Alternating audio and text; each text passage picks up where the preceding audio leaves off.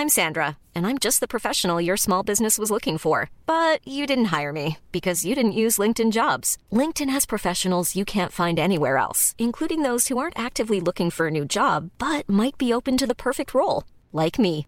In a given month, over 70% of LinkedIn users don't visit other leading job sites. So if you're not looking on LinkedIn, you'll miss out on great candidates like Sandra. Start hiring professionals like a professional. Post your free job on linkedin.com/people today.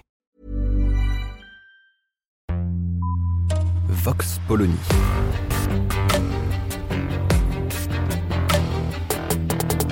L'actualité vue par la directrice du magazine Marianne, Natacha Polony.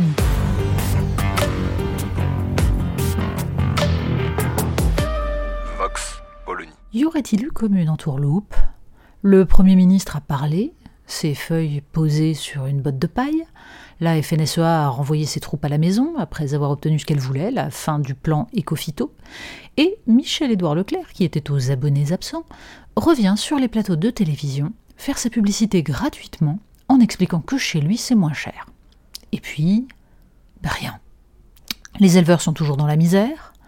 La balance commerciale de la France sur les produits agricoles va continuer de plonger et les Français continueront de voir leur pays s'appauvrir. En prime, on leur a fait comprendre que l'écologie restera la propriété de militants politiques qui, main dans la main avec la Commission européenne, préfèrent voir l'Europe dépendante du reste du monde pour sa nourriture et son énergie que de se soucier de produire sur place, et qui trouvent plus écologiques les centrales à charbon allemandes que l'électricité nucléaire française. Comment sortir de cette impasse? En décryptant précisément les mécanismes en jeu dans ce processus de paupérisation. La préférence française pour la grande distribution en est un des éléments majeurs, car le monopole des centrales d'achat leur permet de dicter les prix aux producteurs et de tenir les politiques par un chantage à l'emploi qui fait oublier combien d'emplois elles ont détruits dans le petit commerce, l'industrie et l'agriculture.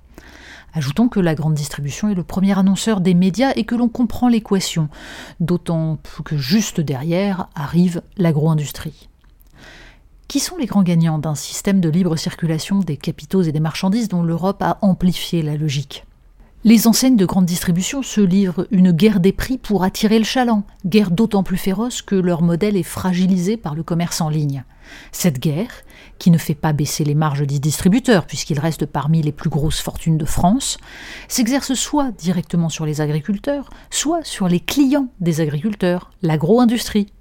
Les agro-industriels priés de baisser leurs prix dans des négociations plus que brutales, et priés par leurs actionnaires de verser des dividendes toujours mirobolants, étranglent les agriculteurs ou vont se fournir ailleurs avec la complicité d'une Union européenne qui leur a facilité la tâche en organisant le dumping social à l'intérieur même de l'Europe, le tout maquillé par un système d'étiquetage pensé pour induire le consommateur en erreur sur l'origine de ce qu'il achète.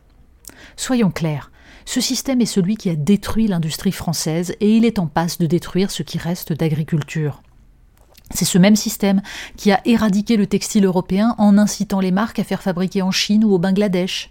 Et là aussi, les marques en question sont désormais en train de disparaître, vidant les centres-villes de ce qu'il restait de commerce, car la magie du numérique permet à une marque chinoise comme Shine de recruter ses acheteurs sur les réseaux sociaux et de flatter la frénésie de consommation de jeunes gens dont on a tout fait pour qu'ils ne réfléchissent surtout pas au modèle économique qu'ils sont en train de valider.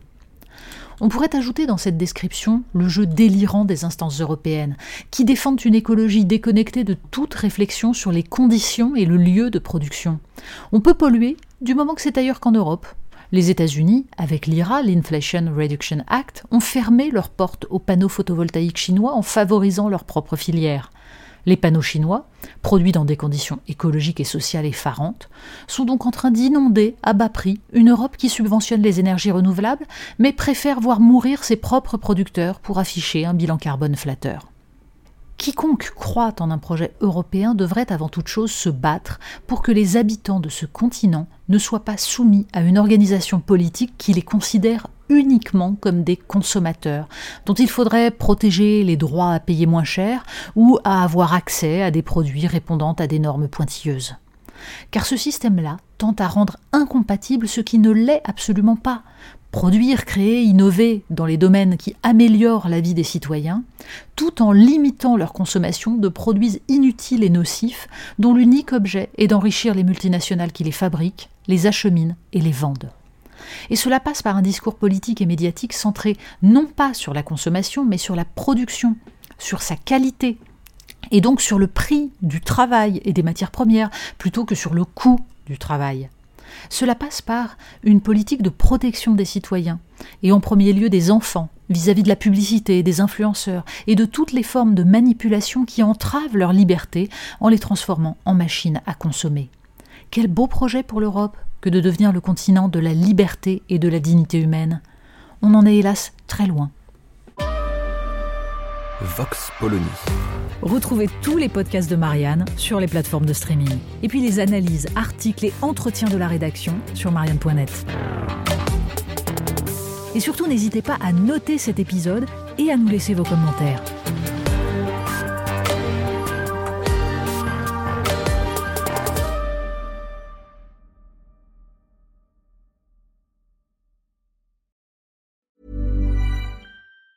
Planning for your next trip? Elevate your travel style with Quince. Quince has all the jet setting essentials you'll want for your next getaway, like European linen, premium luggage options, buttery soft Italian leather bags, and so much more. And it's all priced at 50 to 80% less than similar brands. Plus, Quince only works with factories that use safe and ethical manufacturing practices. Pack your bags with high-quality essentials you'll be wearing for vacations to come with Quince. Go to quince.com slash trip for free shipping and 365-day returns.